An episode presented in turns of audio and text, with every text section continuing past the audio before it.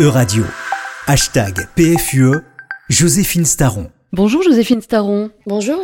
Mercredi 1er juin, la Commission et la Banque Centrale Européenne ont remis euh, chacune un avis favorable sur l'adoption de la monnaie commune par la Croatie. Est-ce une bonne nouvelle pour la zone euro? Oui, euh, déjà parce que ça montre que la monnaie unique est toujours attractive pour les États européens. Euh, en rejoignant la zone euro en janvier 2023, la Croatie deviendra le 20e pays membre.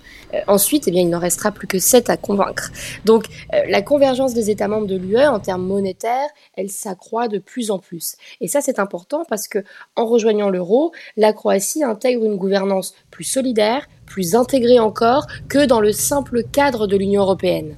Comment expliquer que cette intégration des pays européens dans la zone euro soit si progressive et qu'elle ne concerne pas encore tous les États membres de l'Union européenne? L'intégration monétaire, c'est un long processus. Euh, il faut que les États qui sont candidats à l'adoption de l'euro remplissent certains critères.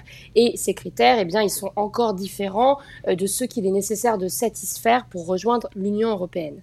Par exemple, le niveau de dette et de déficit public, le taux d'inflation, la santé financière des banques, euh, le sérieux des données statistiques, la lutte contre le blanchiment d'argent, etc. C'est pour ça que le processus est relativement long.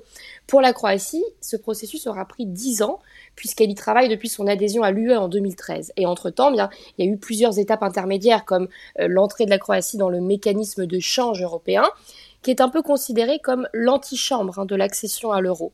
Et la Bulgarie est dans le même processus d'adhésion que la Croatie, mais elle, elle rencontre un peu plus de difficultés et euh, donc elle a reporté à 2024 son adhésion à la zone euro.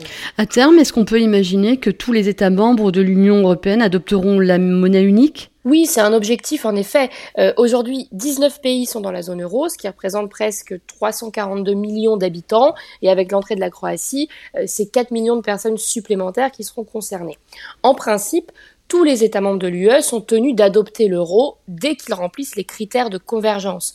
La seule exception, euh, c'est le Danemark, qui dispose d'une clause d'exemption dans les traités de l'UE c'est-à-dire que le Danemark est dispensé de l'obligation d'adopter l'euro, sauf s'il change d'avis. Et le Royaume-Uni, en son temps, bénéficie également d'une exemption d'adhésion à l'euro. Aujourd'hui, l'euro est, très critiqué, notamment en France, même si presque plus, euh, aucun parti hein, politique ne propose de, revenir au franc.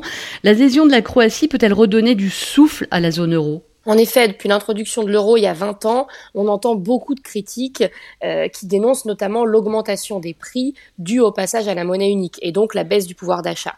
Mais paradoxalement, euh, il y a un attachement très fort des citoyens européens à la monnaie unique. Euh, selon un sondage réalisé par la BCE, la Banque Centrale Européenne, l'euro est considéré comme une bonne chose par 78% d'Européens en 2021. Euh, aujourd'hui, on ne peut pas rationnellement imaginer que quitter la zone euro pourrait constituer un avantage et que nos monnaies nationales seraient suffisamment fortes pour pouvoir concurrencer euh, le dollar américain, la livre sterling ou encore le yuan chinois. Euh, mais ça ne signifie pas que tout est parfait et qu'il ne faut rien changer, bien au contraire.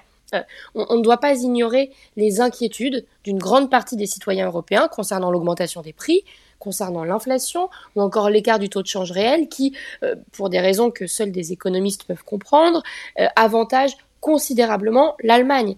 Euh, il ne faut pas non plus ignorer la colère de tous ceux qui ont le sentiment que l'euro a diminué leur pouvoir d'achat, même si ça s'explique par l'association de plusieurs facteurs et pas uniquement par le passage à la monnaie unique. Comment il d'après vous, à la zone euro pour qu'elle soit encore plus attractive et surtout qu'elle réponde aux attentes des citoyens? Il manque une vraie gouvernance politique, euh, c'est-à-dire une stratégie économique, budgétaire et monétaire commune.